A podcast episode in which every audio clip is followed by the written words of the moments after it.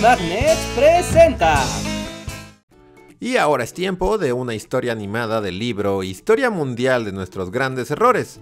Suscríbete a Bully Magnets, nos ayuda mucho a mantener este proyecto con vida. Apoya los contenidos educativos por internet. Gracias. El hombre de Piltdown. A finales del siglo XIX no había tema más polémico en el mundo científico que la teoría de la evolución de Charles Darwin. ¡Monos! Todos venimos de monos. Somos un montón de changos salvajes que aprendieron a caminar derecho y a comer con cubiertos. Pero changos, changos todos.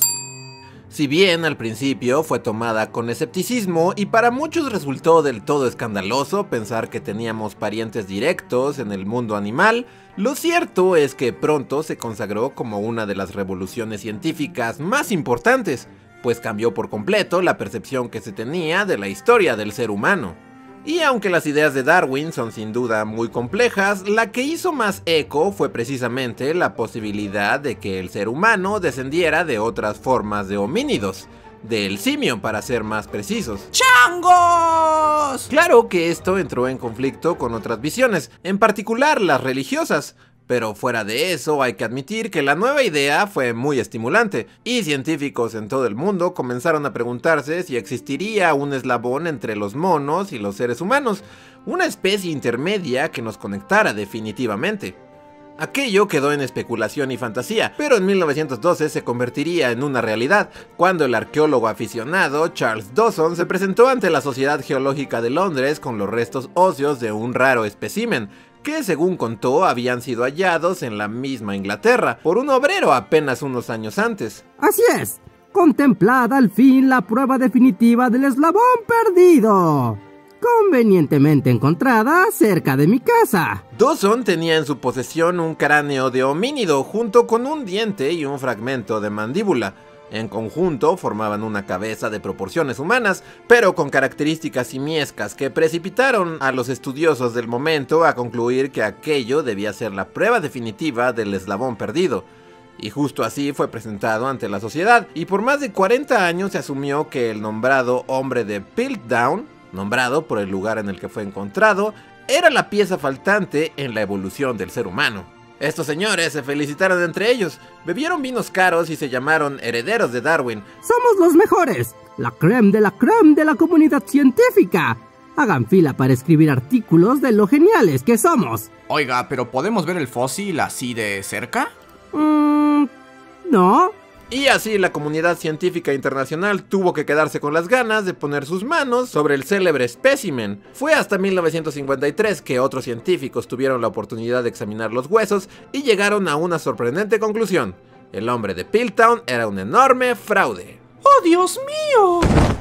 Las pruebas concluyeron que los huesos presentados en realidad pertenecían a diferentes especies y que no tenían más de 50.000 años de antigüedad. El cráneo era de un ser humano común, un Homo sapiens, y el diente y la mandíbula eran en realidad restos de un orangután, los cuales habían sido tallados y coloreados para que parecieran parte del mismo esqueleto. También nos resultó sospechoso que un diente estaba pegado con goma de mascar. Aquello sacudió al mundo, en particular porque el principal sospechoso del engaño, el mismo Dawson, ya había muerto. Nunca se pudieron determinar las razones para semejante fraude, pero lo que sí queda claro es lo poco que costó engañar a una comunidad tan grande. Hoy en día se especula sobre los posibles culpables, y entre ellos figura el escritor Arthur Conan Doyle, quien era aficionado a los fósiles y tenía siempre pleito con los científicos que lo criticaban por creer en el espiritismo. Miren, ahí está Arthur Conan Doyle. Oye Arthur, ¿has contactado algún espíritu el día de hoy? Ah, ¿qué es eso? Uh, escucho el espíritu de Carlos I. Dice que quiere recuperar su cabeza. ah, ese Arthur. Siempre con sus tonterías. Doyle vivía cerca de Piltdown en aquella época y ya había dicho en ocasiones lo sencillo que sería falsificar un fósil. Ya verán, les enseñaré quiénes son los que creen en tonterías. Arthur Conan Doyle troleando a la comunidad científica desde 1908.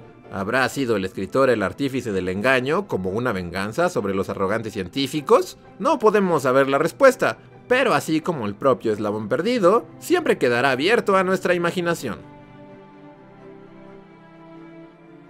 Puedes encontrar esta y muchas historias más en el libro Historia Mundial de nuestros grandes errores, de venta en Amazon y librerías.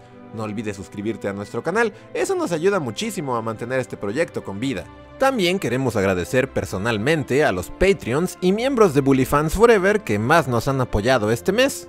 Aldo López Valle, Andrea Sánchez, Areján, Enrique Alcántara, Itzel Torres, Jesús Eduardo Flores Horta, Manuel F. Rebollo, Marjorie Pernia, Miriam Ramos Campos, Omar BJ, Yoshimi R, Rodolfo Cervantes, Raúl Sánchez Echeverría y Jorge Alberto Miranda Barrientos. Muchas gracias a todos ustedes. Suscríbanse a nuestro canal y a nuestras redes sociales y nos vemos hasta la próxima.